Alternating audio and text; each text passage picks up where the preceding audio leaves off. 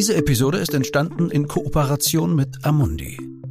Marketinginformation. Bitte lesen Sie den Prospekt und das Kundeninformationsdokument, bevor Sie eine endgültige Anlageentscheidung treffen. Herzlich willkommen, meine Damen und Herren, zu unserem heutigen ESG-Briefing. Von 0 auf 63 Milliarden Euro, so lässt sich kurz gefasst die Geschichte nachhaltiger Geldanlage zusammenfassen. Denn 63 Milliarden ist der Betrag, der von privaten und institutionellen Investoren in Österreich in nachhaltigen Fonds angelegt wird. Und um die soll es heute gehen, um die Geschichte des nachhaltigen Investierens. Und dazu darf ich Jörg Mooshuber bei mir im Studio begrüßen. Er ist Senior Portfolio Manager bei Amundi Austria und gleichzeitig verantwortlich für die Ethikfonds von Amundi. Und das ist die Familie, die Fondsfamilie, die eben nach nachhaltigen Kriterien anlegt. Herr Mooshuber, die Fondsgesellschaft Amundi hat schon sehr früh auf Umwelt- und ESG-Themen gesetzt. Damals war das wahrscheinlich nicht nur ungewöhnlich, sondern auch ein ziemliches Abenteuer. Wie und warum hat das angefangen? Interessanterweise wurde Amundi sogar mit den Zielen gegründet, nachhaltig zu sein. Also unsere Muttergesellschaft, Credit Agricole bzw. Société Générale, die waren auch Gründungsmitglieder der UN PRIs, diese Principles, diese UN Principles of Responsible Investment, verpflichten die Unternehmen, die sich dort anschließen, dazu, dass sie Nachhaltigkeitskriterien im Investmentprozess anwenden und diese auch transparent darlegen. Also tatsächlich schon sehr, sehr früh gab es hier den Ansatz, dass nachhaltige Unternehmen oder nachhaltige Investoren transparent sein sollen und transparent sein müssen. Wie war die Reaktion der Unternehmen damals darauf, dass hier jemand gekommen ist und nicht finanzielle Kriterien sozusagen verlangt hat? Und sich eigentlich eingemischt hat in das Business der Unternehmen? Ich glaube, dass es tatsächlich extrem gut angenommen wurde und auch immer angenommen werden wird. Und so neu ist das Thema gar nicht. Das, was etwas neuer war, war dann die direkte Beschäftigung damit, dass man das ein bisschen eben im Rahmen der Transparenz fokussierter machen kann. Hm. Aber wenn ich zum Unternehmen komme als Fondsmanager und sage, ich kann bei dir leider nicht investieren und kann deine Aktien nicht kaufen, weil du das und das und das nicht machst, dann mache ich mich nicht unbedingt beliebt damit, oder? Inzwischen wartet schon jedes Unternehmen auf diese Nachhaltigkeitsfragen, aber tatsächlich war das so, dass sehr viele Fragen einfach nicht beantwortet wurden. Also seit 2011 manage ich den Ethikfonds, den ältesten der Ethikfondsfamilie und am Anfang war das kein Thema. Interessanterweise ist es auch jetzt noch so, dass gerade eben bei kleineren Unternehmen, Mid- und Small Caps, sehr viele Fragen nicht gleich beantwortet werden können, weil der Markt. Die Daten gar nicht da sind. Weil die Daten jetzt nicht in dieser Transparenz da, da sind, beziehungsweise nicht direkt auf die Frage abgestimmt sind. Weil, ähm, wie kann man sich so einen Fragenkatalog vorstellen? Wenn wir uns jetzt auch unabhängige Drittanbieter von ESG und äh, Daten anschauen, die stellen tausend Fragen. Das ist klar, dass dann ein Unternehmer nicht auf jede Frage eine Antwort haben kann. Wie war 2011, als Sie das angefangen haben? Kann ich mir vorstellen, dass die Datenlage ja noch viel schlechter war als heute. Na, wir haben schon 2011 mit einem unabhängigen Unternehmen zusammengearbeitet, aber wie Sie richtig sagen, damals hatte ich rund 450 Unternehmen zur Auswahl. Inzwischen durch die zusätzliche Transparenz, durch die Kapazitäten von Amundi sind es mehr als 5000. Tatsächlich eben Datenlage bedingt dann auch ein größeres Investitionsuniversum. Mhm. Jetzt waren das ja zunächst, wenn ich mich erinnere, Negativkriterien, dass man gesagt hat, also in bestimmte Branchen, Waffen, Pornografie, Glücksspiel investieren wir nicht. Dann hat es irgendwann die Wende ein bisschen gegeben, dass man gesagt hat, okay, wir orientieren uns auch an positive äh, Kriterien. War das ein großer Sprung? Alles, was äh, gegen die äh, Ten Principles of Responsible Investment Verstöße, das sind Arbeitsrecht dabei, gröbe Umweltverstöße. Also das sind einfach Dinge, da investiert man sowieso nicht. Das ist aber trotzdem wichtig, dass man diese Negativkriterien darstellt und sagt, okay, da wird mit deinem Geld nicht investiert. Ähm, diese Positivkriterien sind, wie der Name schon sagt, natürlich viel, viel besser, weil ich vergleiche hier in Branchen Unternehmen, die es einfach besser machen. Und das sollte mhm. ja eigentlich die gesamte Branche darstellen. Wir wollen einen den ersten kleinen Schritt in die richtige Richtung gehen. Und das zeigt man mit diesen Positivkriterien. Allerdings, dadurch, dass das relative Kriterien sind, sind die nicht so einfach zu verstehen wie eben diese Ausschlusskriterien. Mhm. Kommen diese Kriterien von Ihnen? Oder kommen große Investoren zu Ihnen, Versicherungen, Pensionsfonds und sagen, ich möchte nicht investieren in erstens, zweitens, drittens, beziehungsweise ich verlange, dass das und das gemacht wird? Beides. Also okay. interessant wird beides. Sehr häufig kommen gerade große Investoren zu uns und sagen, wir wollen in bestimmte Dinge nicht investieren. Wie würden Sie das darstellen? Ja. Und hier ist Hamundi halt doch ein großer Anbieter, weil wir können sehr, sehr viele Themenbereiche abbilden. Sie haben das schon kurz angesprochen, aber natürlich frage ich mich, je strenger die Kriterien sind und je länger die Liste an Negativ- und Positiv-Dingen, sozusagen, desto mehr Unternehmen fallen ja heraus. Gibt es überhaupt genug, in die Sie investieren können? Ja, absolut. Und als ich 2011 diesen ersten Ethikfonds begonnen habe zu managen, hörte man schon immer, nein, mit Ausschlusskriterien und diesen ganzen Einschränkungen kann man doch nicht managen. Ja. Wir haben aber gesehen, dass in sehr vielen Perioden gerade dann doch nachhaltige Fonds immer in jedem Segment zu den besten gehörten. Es ist ein anderer Zyklus, den nachhaltige Fonds verfolgen.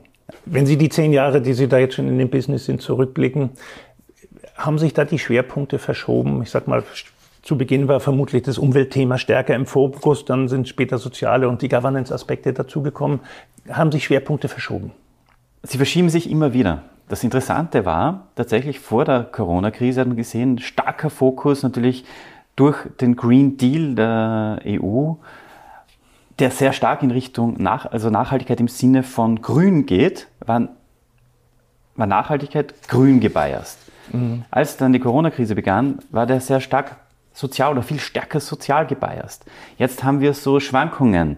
Wir haben eine sehr hohe Inflation. Jetzt wird das soziale Thema ein bisschen stärker. Wird das auch von Anlegern und Investoren unterschiedlich nachgefragt, dass die sagen, mir wäre es wichtig vor allen Dingen, dass es grün ist. Governance ist nett, aber muss nicht unbedingt sein?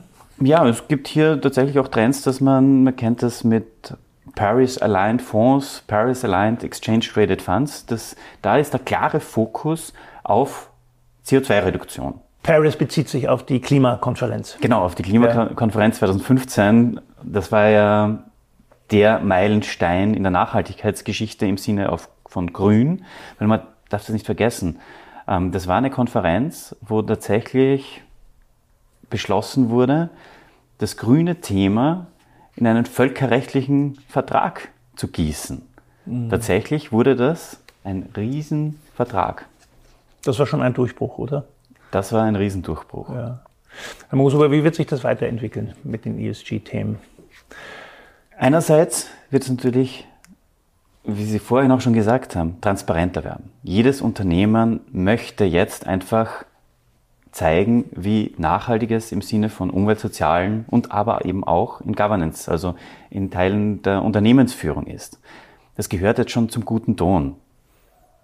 Global, in jeder Region, Südostasien, USA, bei uns, jetzt in Europa sowieso.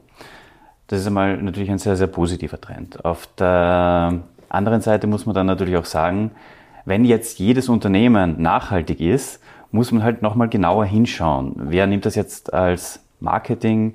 Wer macht es vielleicht ein bisschen besser?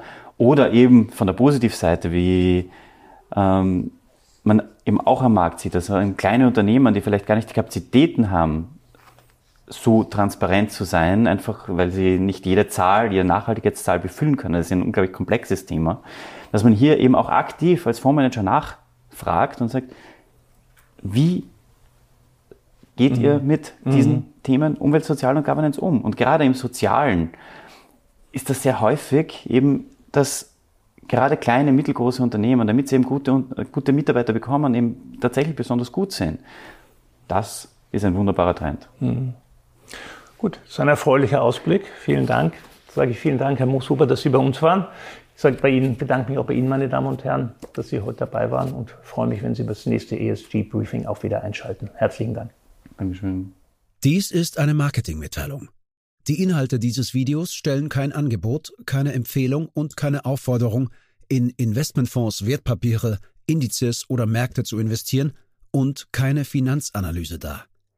Sie dienen insbesondere nicht dazu, eine individuelle Anlage oder sonstige Beratung zu ersetzen. Jede konkrete Veranlagung sollte erst nach einem Beratungsgespräch erfolgen. Jedes Investment ist mit Risiken verbunden und kann auch den Verlust des gesamten investierten Kapitals zur Folge haben. Erträge werden nicht garantiert. Die Wertentwicklung der Vergangenheit lässt keine verlässlichen Rückschlüsse auf die zukünftige Entwicklung von Investmentfonds, Wertpapieren, Indizes oder Märkten zu. Auch Währungsschwankungen können Investments beeinflussen. Alle Einschätzungen oder Feststellungen stellen den Meinungsstand zu einem bestimmten Zeitpunkt dar und können ohne Verständigung abgeändert werden. Die Informationen, Einschätzungen oder Feststellungen wurden auf Basis von Informationen aus Quellen erstellt oder getroffen, die nach bestem Wissen als verlässlich eingestuft wurden. Falls nicht anders angegeben, ist die Quelle Amundi Austria. Es wird jedoch weder ausdrücklich noch implizit eine Aussage oder Zusicherung über die Richtigkeit oder Vollständigkeit abgegeben. Amundi Austria übernimmt daher keine Haftung für jeglichen Verlust, der direkt oder indirekt aus der Verwertung jeglicher in diesem Video enthaltenen Information entsteht. Stand der Informationen Oktober 2022. Die Kundeninformationsdokumente und die Prospekte bzw. Informationen für Anleger gemäß Paragraph 21 AIFMG der von Amundi in Österreich öffentlich angebotenen Investmentfonds stehen den Interessenten in deutscher bzw. englischer Sprache in ihrer aktuellen Fassung unter www.amundi.at kostenlos zur Verfügung. Auf der Seite Regulatorische Informationen, Klammer auf www.amundi.at slash Privatkunden slash common-content slash amundi-austria slash legal slash regulatorische-informationen, Klammer zu, im Abschnitt Anlegerrechte ist eine Zusammenfassung der Anlegerrechte in deutscher Sprache abrufbar.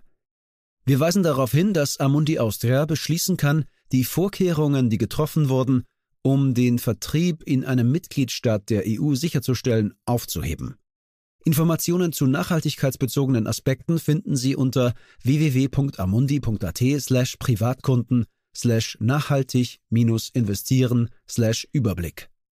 Anleger sollten bei der Entscheidung, in den beworbenen Fonds zu investieren, alle Merkmale oder Ziele des Fonds berücksichtigen.